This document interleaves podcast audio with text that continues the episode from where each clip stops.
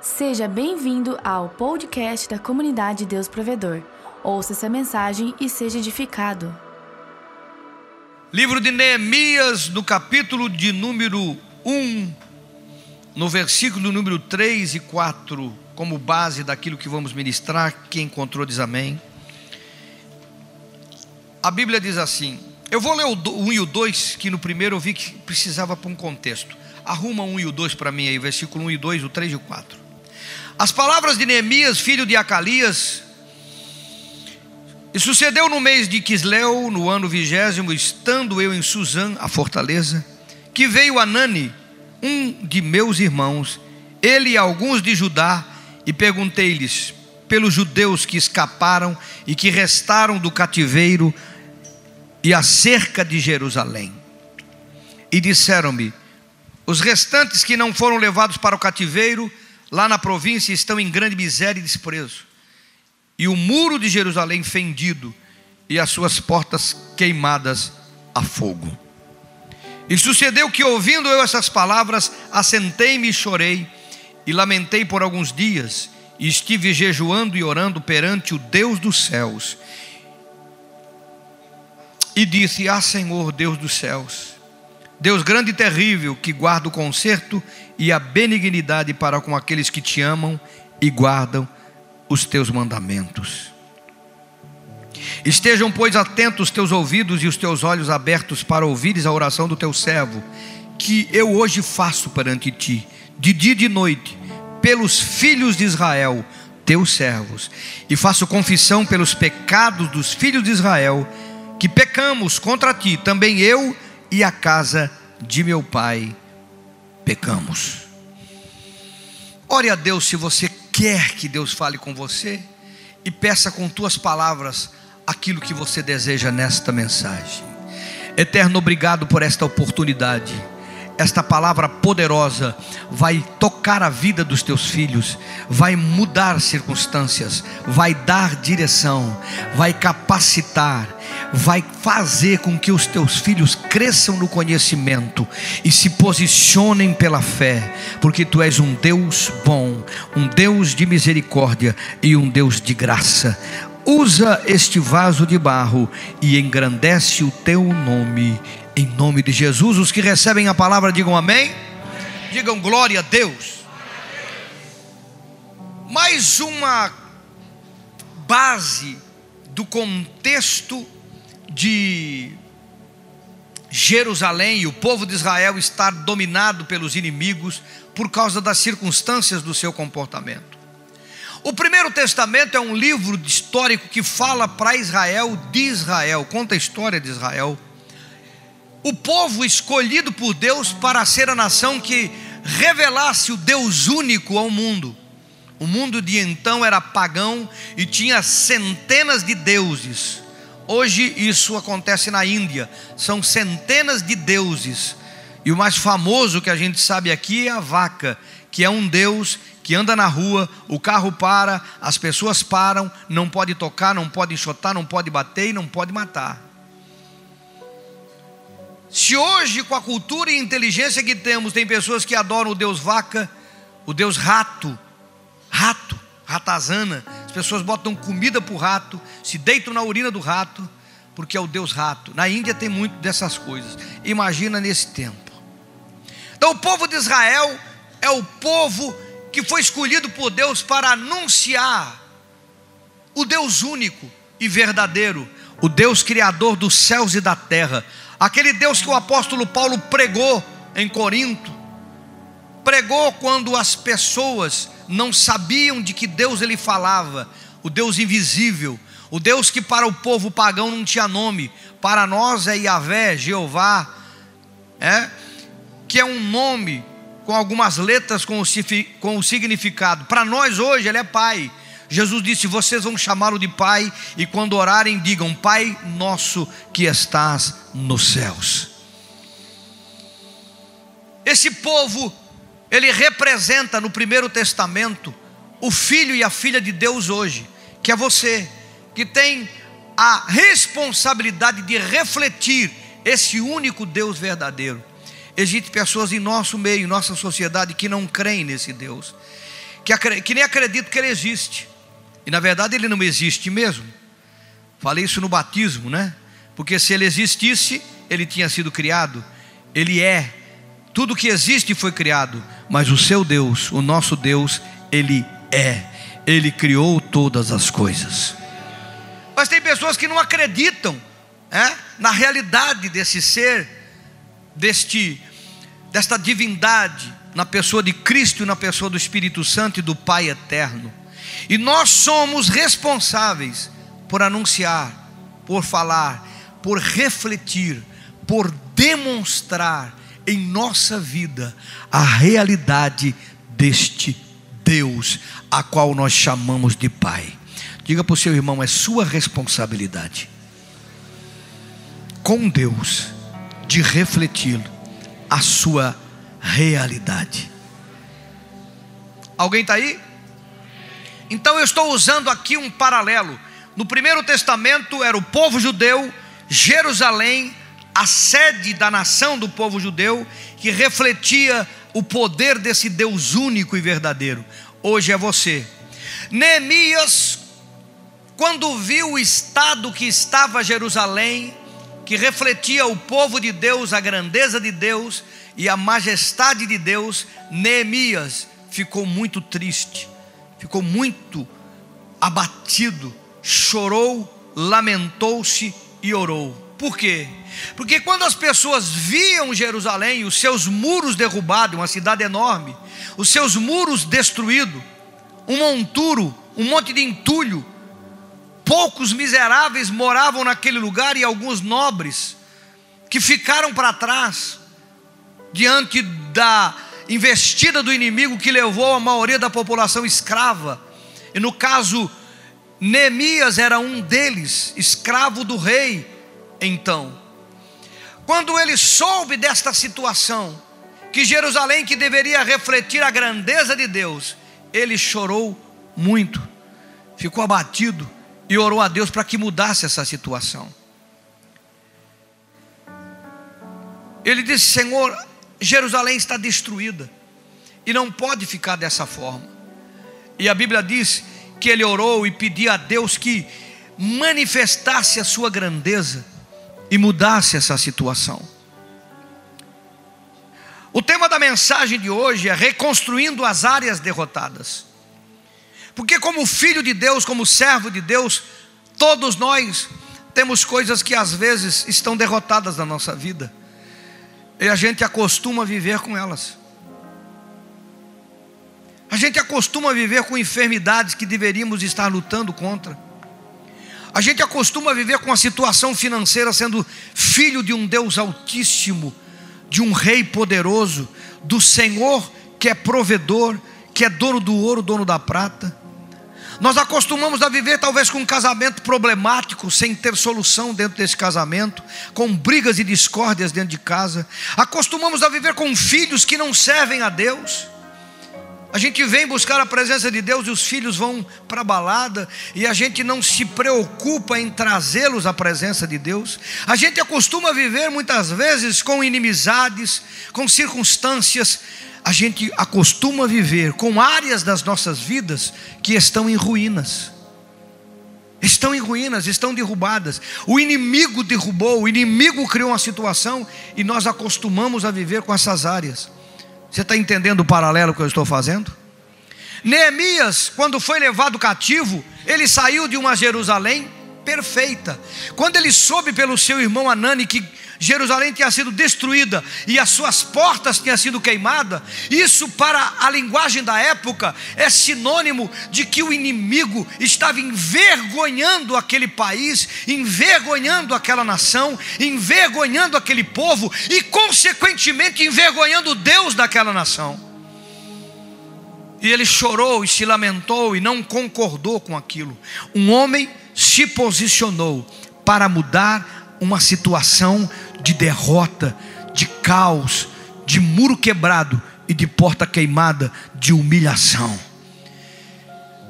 Meu irmão, nós precisamos sair do comodismo de achar que as coisas que estão estragadas na nossa vida é para ser assim.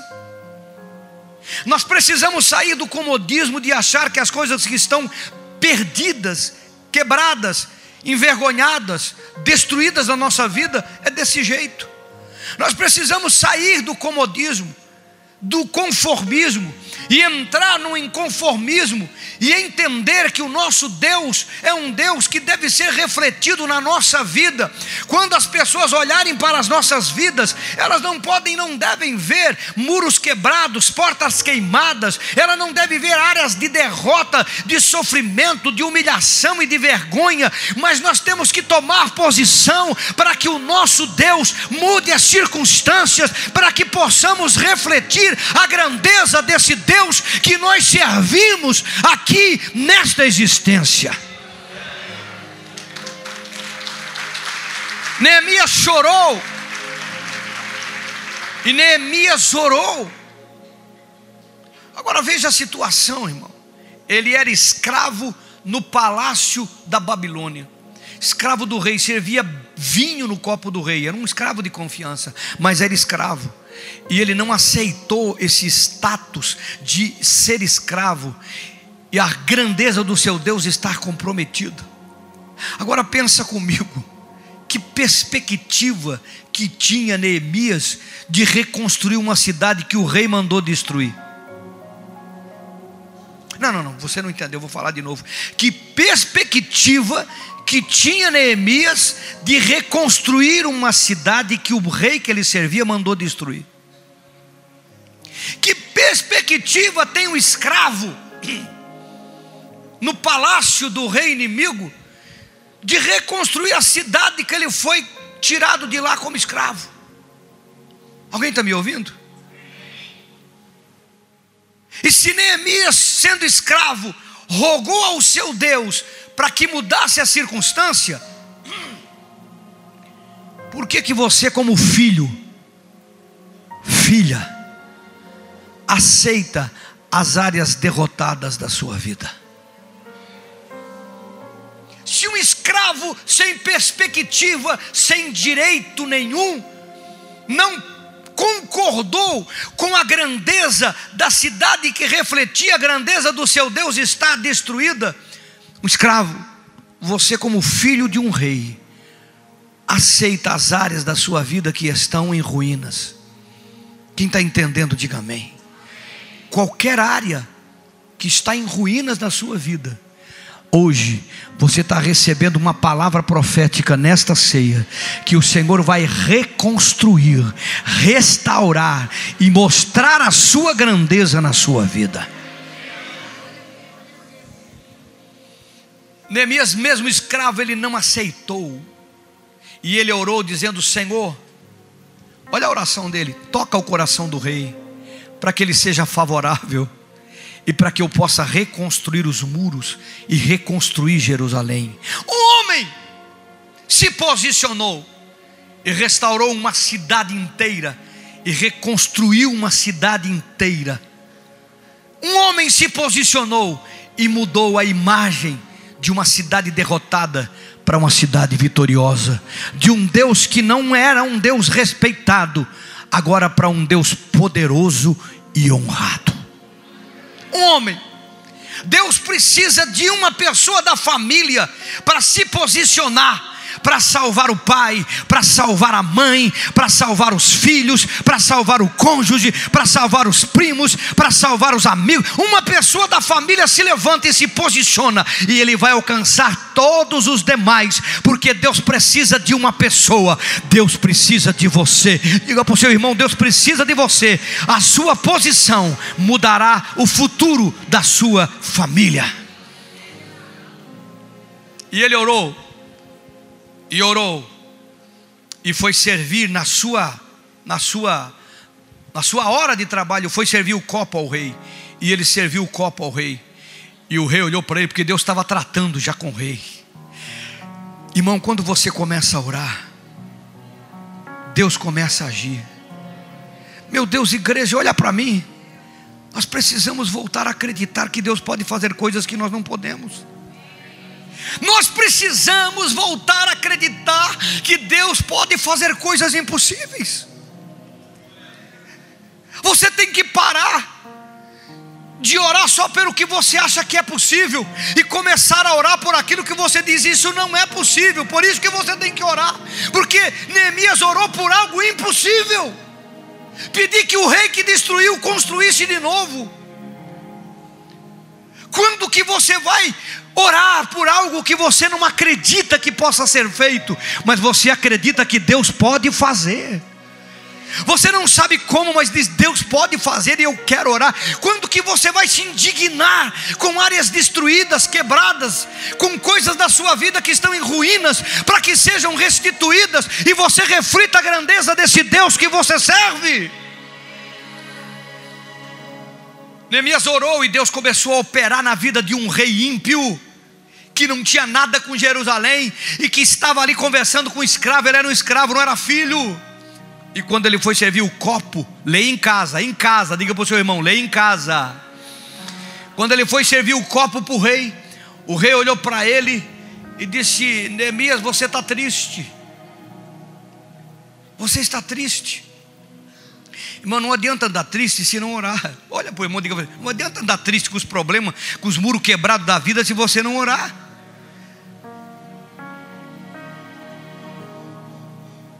Tem gente que anda triste com os problemas, mas não ora. Diga para o seu irmão: anda triste, mas ora. Porque a, a oração que vai mudar a circunstância, não a tristeza. Alguém está aí não? Tem gente que vive triste, mas não ora. Não, você tem que. Pode andar triste. A luta deixa a gente triste, mas a oração deixa a gente vitorioso. Diga para o seu irmão: é oração, irmão. O rei chegou para ele, ele orou. Deus tocou o rei. O rei olhou para ele: Você está triste, você não está doente. E está triste por quê? Coração, é a alma. Conta para mim por que, que você está triste. Irmão, o rei podia dizer: Ó, esse cara está servindo copo para mim triste, manda matar. Ele era rei, mandava matar e pronto. Mas Deus estava operando naquele negócio. Deus estava operando naquela circunstância. Oh.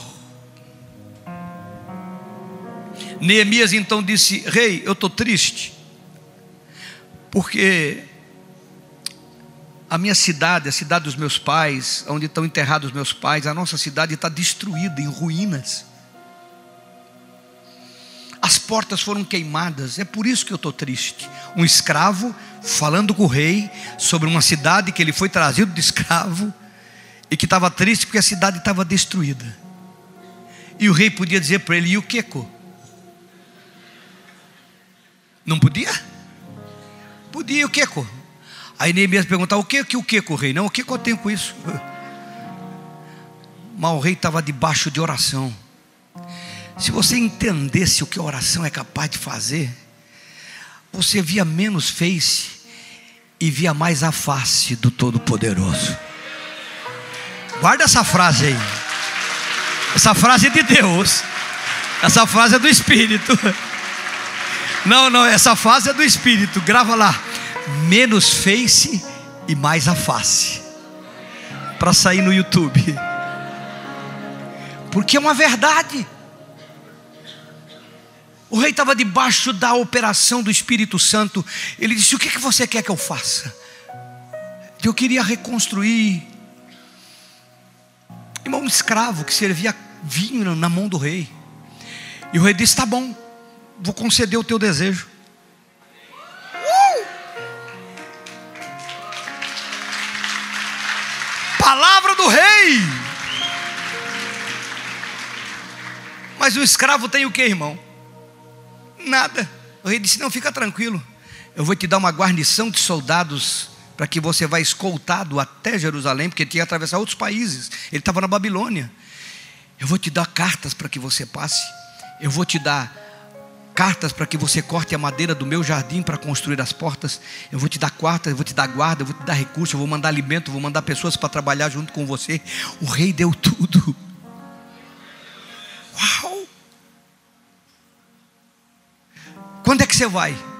Eu vou dia tal. Quando é que você volta? Eu volto dia tal. Está liberado. Vamos. Você sabe o que é você dar para um escravo recursos do seu tesouro, o teu anel de autoridade, a tua palavra é de autoridade, guardas para acompanhar e gente para trabalhar, para construir uma cidade que ele mesmo tinha destruído? Uau, se nós descobríssemos a oração. Um homem se indignou e uma cidade inteira foi restaurada. Que foram os muros, as portas, doze portas. Um muro enorme, uma cidade muito grande. Nós não estamos falando de coisa pequena. Agora quer ver o tamanho do milagre?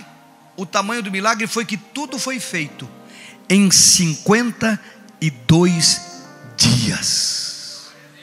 Não, glória a Deus, é muito fraquinho diante da grandeza do milagre. Mas 52 dias não construía um pedaço do muro e uma porta, humanamente falando. 52 dias não construiu um pedaço do muro e uma porta. E sabe por que foi construído em 52 dias? O muro que tem casa em cima, para você entender o tamanho do muro, tem casa em cima. Quem já teve em Jerusalém? Alguém já teve em Jerusalém? Hum, eu vou fazer um pacote aqui para levar um bocado. Quem quer ir? Ano que vem, em nome de Jesus, nós vamos para Jerusalém então.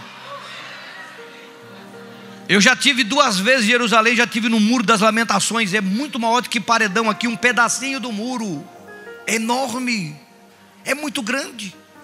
Irmão, 52 dias você não faz ideia. Qualquer construtor que está aqui sabe que uma casa simples não se constrói em 52 dias. Uma casa simples, daqui o Jackson, um dos maiores construtores de Joinville. Toma posse, bota a mão na cabeça, seu abençoado. Alguém está aí não? 52 dias para mostrar que é Deus que fez, é Deus que tocou, é Deus que ministrou, é Deus que realizou, porque um homem soube da notícia dos muros destruídos, das portas queimadas, dizendo: aquilo que reflete a grandeza do meu Deus tem que mudar na minha vida. Levanta as tuas mãos ao céu e diga: aquilo que reflete a minha vida, que reflete a grandeza do meu Deus não pode ter portas queimadas, muro quebrado, coisas destruídas. Uau! A sua vida tem que testemunhar vitória em todas as áreas. Existe luta? Com certeza. Neemias vivia bem no castelo, irmão. Ele era copeiro do rei. Ele não era como os demais judeus, ele comia bem, dormia bem, vivia bem, mas era escravo. E algumas pessoas acostumam com a vida, com os muros quebrados, porque ela está mais ou menos boa.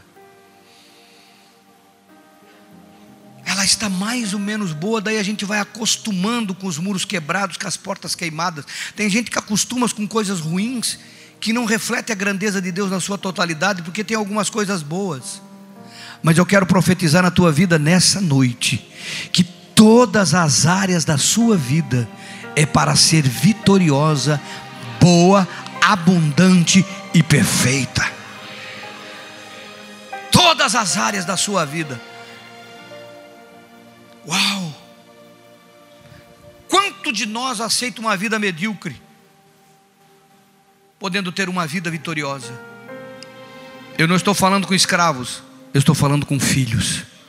Se um escravo pode ser ouvido da maneira que foi, os filhos serão muito mais ouvidos. E você é filho, diga para o seu irmão: você é filho. Depois de orar muito, de clamar, de reconhecer os seus erros, porque irmãos, tem coisas que não mudam na nossa vida porque nós não aceitamos nossos erros. Tem gente que ele quer encontrar um culpado. Não, é assim por causa do fulano, por causa do líder, por causa do supervisor, por causa da igreja, por causa do pastor, por causa do Valdeci, que está lá sempre na frente tocando teclado. O culpado é o irmão da câmara, com aquele negócio puxando para lá e para cá. Alguém sempre tem que ser culpado. Já viu esse tipo de gente? Não? As coisas vão mudar na nossa vida quando nós reconhecemos os nossos erros. Porque se nós não vemos os nossos erros, nós vamos errar de novo.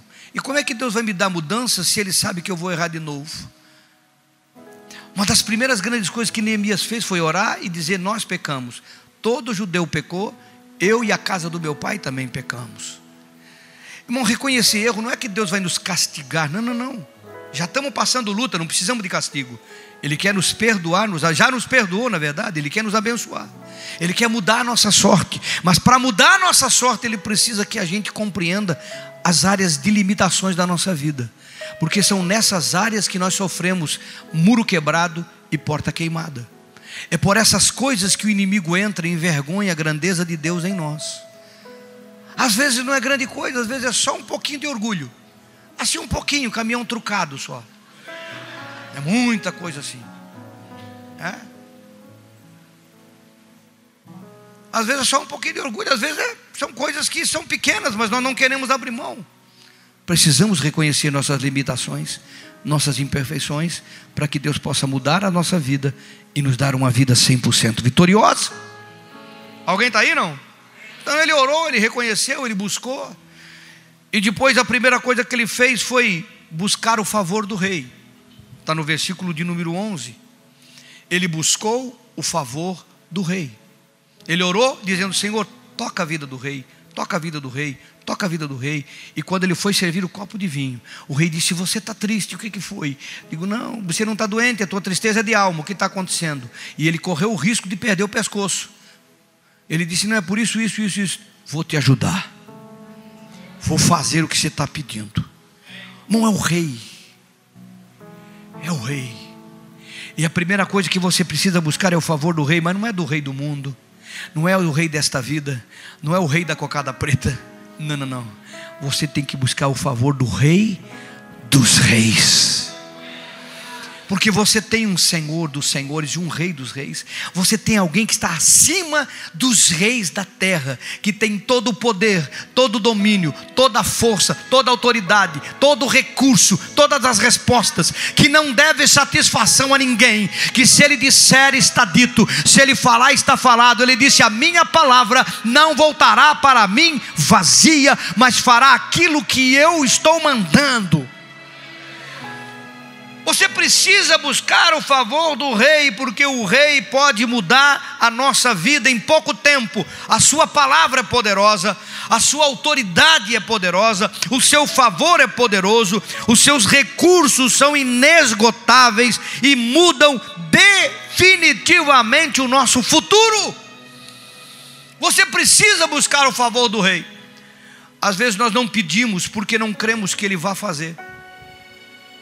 Como é que Neemias acreditou que um rei pagão iria reconstruir uma cidade do Deus único e verdadeiro, a pedido de um escravo? Meu irmão, se você for orar baseado na tu, no teu mérito ou nas condições, você não, não vai receber. Mas se você for orar baseado no poder do teu Deus, o teu rei é poderoso e fará acontecer. Em que baseia-se a tua oração? Sabe por que as pessoas não têm orado? Porque elas têm olhado para as coisas com a, cabeça, com a capacidade humana. Nós estamos no tempo da tecnologia, tudo é rápido, tudo pensa, tudo tem resposta, tudo tem explicação, tudo o Google explica, tudo o Google fala. Só que o Google não conhece Deus. E ele não sabe te dizer o quanto Deus é poderoso na sua vida. Você precisa buscar o favor do rei e chamar a sua atenção você precisa aprender a chamar a atenção do rei para a sua vida.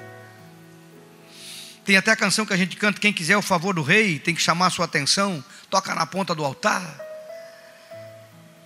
Neemias se fez triste na presença do rei. Ele chamou a atenção do rei, ele mudou o seu comportamento diante do rei. Às vezes nós vamos orar e não temos uma mudança não existe um sentimento na nossa oração. E para chamar a atenção do rei para a nossa dor, requer tempo e seriedade. Você precisa se libertar desta ideia religiosa que diz assim: não, seja o que Deus quiser. Quantos já ouviram esse tipo de frase? Levanta a mão bem alto, bem alto, bem alto, bem alto, bem alto, bem alto, bem alto. Seja o que Deus quiser. Esse é um tipo de frase é, é, que é, um, é, é, uma, é uma alternativa de comodismo aos problemas que enfrentamos. O indivíduo não quer se entristecer, ele não quer buscar o favor do rei, então ele prefere dizer: seja o que Deus quiser, como se a desgraça da nossa vida fosse o que Deus quer. Como se a doença que enfrentamos fosse o que Deus quer. Eu enfrento enfermidade hoje. Hoje estou enfrentando enfermidade. Estou buscando milagre para a minha vida. Porque eu sou ser humano. Eu não sei se você percebeu, eu envelheci também. Eu não era assim, eu era mais bonitinho. Mas envelheci. A pastora que é cega diz que eu sou bonitinho até hoje. Tem um, o amor é cego mesmo. Então também passo por lutas e enfermidade. Mas eu busco, eu não aceito. Você precisa chamar a atenção do Senhor. Isso requer tempo e sinceridade. Por que a sinceridade? Irmãos, como tem gente que vai orar diante de Deus com simulação? Ele já sabe. Nós precisamos ser sinceros. E o que é sincero?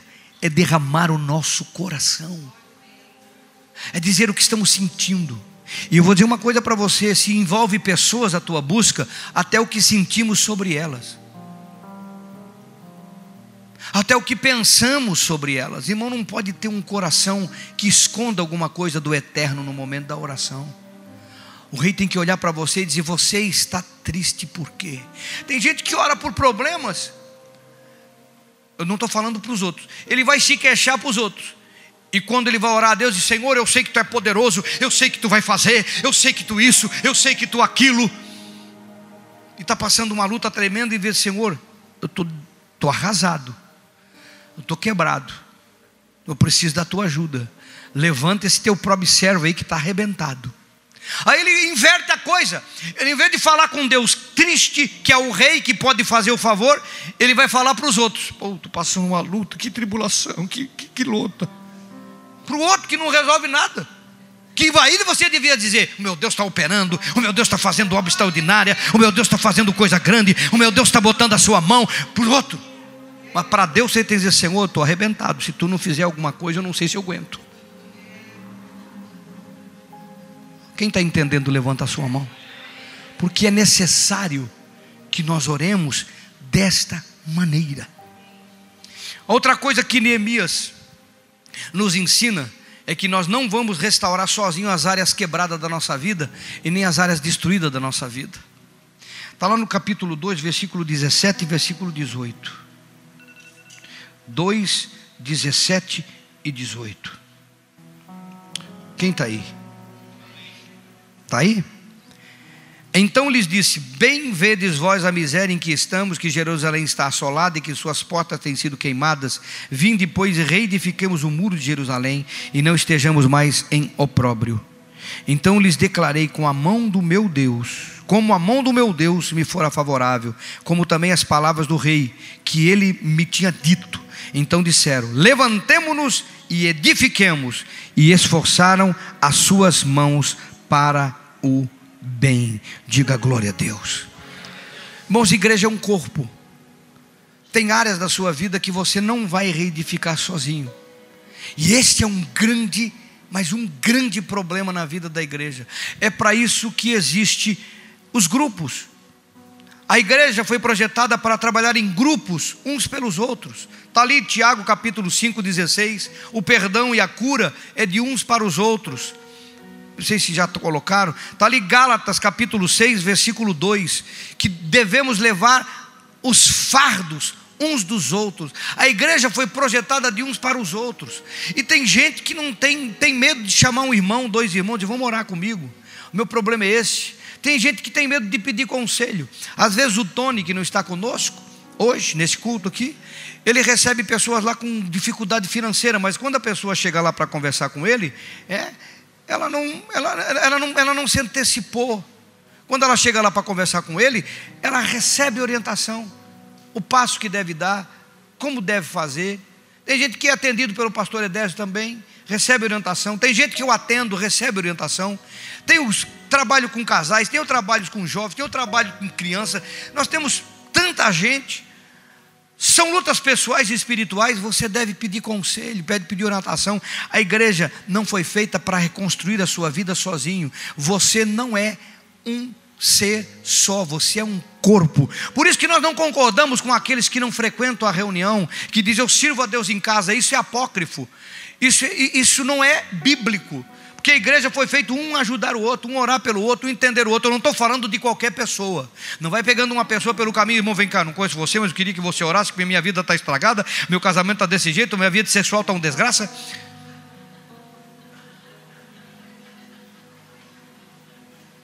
O cara já vai botando tudo para fora. Não, não, não. Você tem que saber com quem você vai orar, com quem você vai. Para isso tem o seu líder, seu supervisor, seu coordenador, seu superintendente, seus pastores. É? Que você deve buscar oração, porque é isto que é igreja. É uns pelos outros. Neemias não reconstruiu as brechas, os muros e as portas sozinho. O, todos se envolveram, porque todos sofrem quando você sofre e todos são abençoados quando você é abençoado. E outra coisa que Neemias nos ensina também é que vai haver uma resistência contínua. No mesmo capítulo 2, no versículo 19, diz assim: O que ouvindo Sambalate, o Oronita, e Tobias, o servo Amonita, e Gesem, o arábio, zombaram de nós e desprezaram-nos. E disseram: Que é isso que fazeis? Que quereis rebelar-vos contra o rei? Aí você tem aqui o versículo 4, ou capítulo 4, é, se não me falha a memória, o capítulo 4 é o 1 e o 11.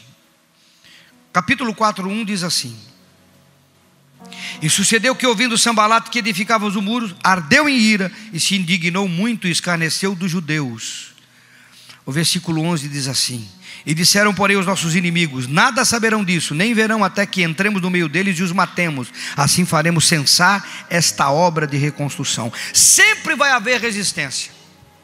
Os 52 dias que eles construíram o muro, além do milagre de reconstruir o muro, eles estavam com uma espada na mão, um grupo que era para construir estava defendendo. Porque, irmão, quando você resolve salvar sua família, mudar sua vida financeira, restaurar sua casa, seus pais, seus filhos, ganhar o seu cônjuge e tudo que está na sua vida destruído, seja físico, seja espiritual, seja na área pessoal, seja na área familiar, tudo que você resolve dizer, eu vou mudar essa situação, acredite, o inimigo vai se levantar para tentar te impedir. Porque a tua vitória engrandece o nome do teu Deus, a tua derrota entristece o nome do teu Deus e engrandece o nome do diabo que pode usar pessoas e circunstâncias para dizer: está vendo, serve a Deus e está passando luta. Então ele vai fazer de tudo para que você não conquiste, não alcance. Mas você não pode desistir, porque a vitória já está garantida no poder do nome de Jesus. Neemias não parou. Neemias não desistiu. Fizeram emboscada fizeram armadilhas. Se você ler, lê em casa, lê em casa.